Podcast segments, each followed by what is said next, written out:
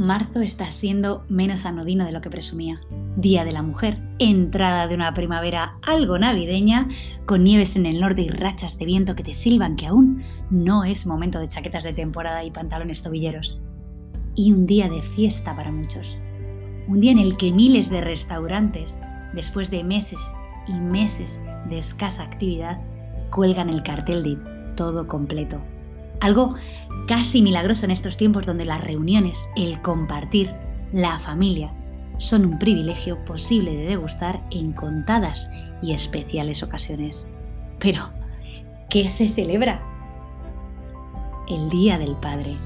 Muchas felicidades a todos aquellos padres que lo son biológicamente, que lo son por naturaleza, que lo son porque han sido capaces de estrechar puentes más sólidos y duraderos que los propios lazos de sangre. Porque un padre o una madre no es aquel con el que compartes un esquema genético.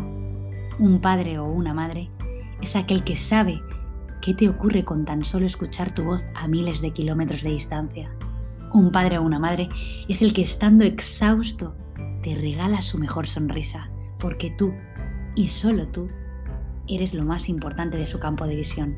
Porque un padre o una madre es capaz de crearte una realidad alternativa donde todo tiene un mejor color, un mejor sabor y una luz menos taciturna y nebulosa como la que rodea el mundo más allá del felpudo de la entrada.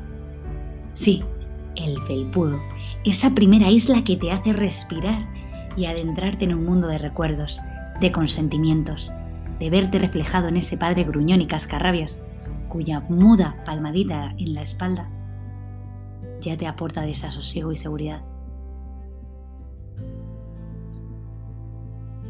Bienvenidos a un café con leche en taza grande. Y ya van ocho semanas juntos. Ocho semanas que nos están enseñando muchas cosas. Y nos están creando una necesidad de vosotros. Una necesidad de seguir sintiéndonos parte de una pequeña familia que día a día incorpora a alguien más dispuesto a dejar su vida, al margen durante unos minutos y adentrarse en estas mágicas y atemporales ondas de sonido. Hoy, tras la resaca del Día del Padre, Marcos, un joven de 30 años, nos invita a descubrir la paternidad desde el no saber. Han pasado apenas unas horas desde la festividad del Día del Padre. Este día ha sido para mí más especial que nunca porque por primera vez soy yo el festejado, soy yo el papá, soy yo al que le han regalado unos calcetines con patitos y una frase cariñosa que dice, papá, te quiero, pato la vida. Mi primera fiesta como padre, pues mi hijo Raúl tiene apenas un añito. Doce meses desde la llegada de este colega, con ojos curiosos e intensos cuya sola mirada, cuando acerca su frente a la mía, intuyo, es capaz de leerme el alma. Sí, 12 meses de no saber. No saber cómo es la mejor educación que puedo darle. No saber lo que es mejor para él. No saber cómo expresarle que es el mejor regalo que he obtenido en mi vida. Que su sola presencia me arraigó a un suelo que siempre había sido cambiante. A veces superficial y en muchas ocasiones indolente e indiferente. Todo valía y apenas pocas cosas importaban. Ahora no todo vale y cada detalle de mi hijo Raúl es una pincelada más para querer descubrir cómo es esa personita que me mira como si fuera su héroe de Marvel y que no es consciente de que esa actitud me provoca vértigos de responsabilidad.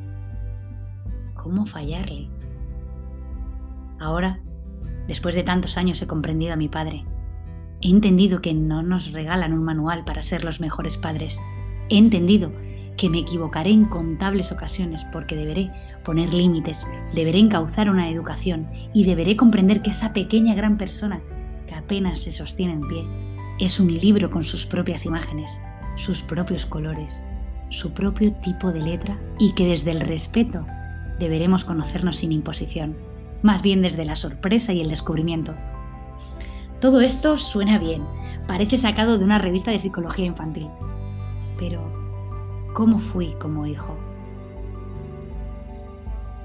Mi padre fue uno de los muchos cubanos que salieron rumbo a un futuro mejor, embarcado en una lancha con medio motor. Contaba con apenas siete añitos. Se marchó sin decir adiós. Las lágrimas de mi abuela al día siguiente delataban su ausencia. Recuerdo que desayuné sin apenas hacer caso de la tristeza reinante en mi casa.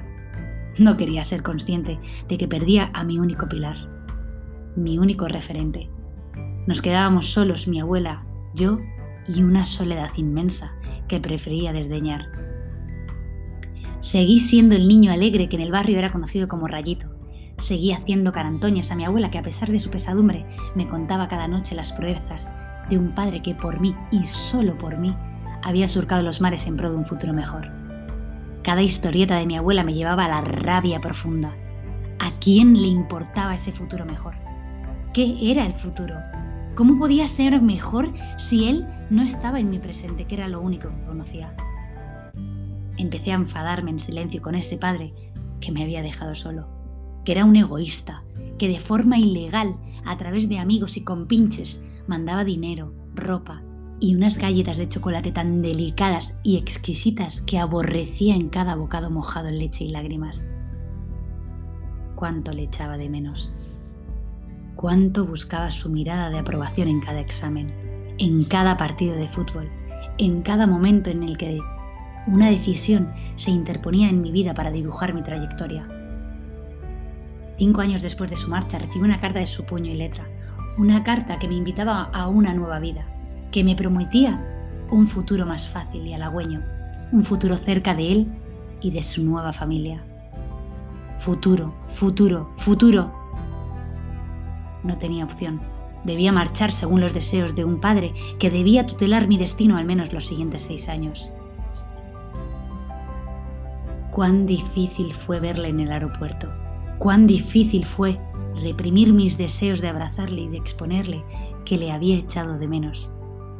Cuán difícil fue mantener mi postura bastarda de adolescente desencantado y furioso con la vida, cuando día a día veía sin mirar todo el esfuerzo que mi padre había hecho para hacerme feliz. Darme marcas, dos idiomas, una universidad, un coche de segunda mano, libertad y opciones, miles de opciones. ¿Cómo? Siendo un eterno inmigrante, etiquetado como limpiacoches, camarero, soldador, camionero y finalmente conserje. Se olvidó de su carrera como farmacéutico para darme a mí la libertad. Ahora sostengo a mi hijo Raúl en brazos y no sé cómo hacerlo. No sé cómo no defraudarle. No sé cómo hacerle entender que soy humano y que no siempre tomaré para él la mejor decisión, pero que mi corazón es solo suyo y su felicidad será mi eterna responsabilidad. Gracias, papá. Gracias a ti, Marcos, por tu honestidad, por perderte y encontrarte en el no saber. Supongo que esa es la única manera de avanzar, como padre y como persona. Y si vosotros también sois Marcos, si vosotros también tenéis una historia que os quema las entrañas, no dudéis en enviárnosla a un café con leche en taza grande, arroba gmail.com. Y nosotros le daremos voz, le pondremos una cucharadita de alma y la acogeremos en nuestro horno creativo para hacerla nuestra. Hoy no nos queremos ir sin antes dar las gracias a todos vosotros que día a día apostáis por un café con leche en taza grande, que semana a semana nos hacéis saber que os gusta este espacio, que lo compartís con aquellas personas que son para vosotros importantes, que estos minutos os ayudan a conectaros con vosotros y con vuestro momentito. En especial, gracias a Susana, un nuevo miembro de la familia que nos regaló unas palabras que me hicieron personalmente seguir creyendo en algo tan íntimo como este espacio. Vosotros sois la gasolina que enciende la llama de la creatividad. Y decimos hasta pronto con Maya Angelou, que fue la voz del movimiento por los derechos civiles de los afroamericanos, y dice, mi misión en la vida no es simplemente sobrevivir, sino prosperar y hacerlo con algo de pasión algo de compasión, un poco de humor y una pizca de estilo. Muchas gracias.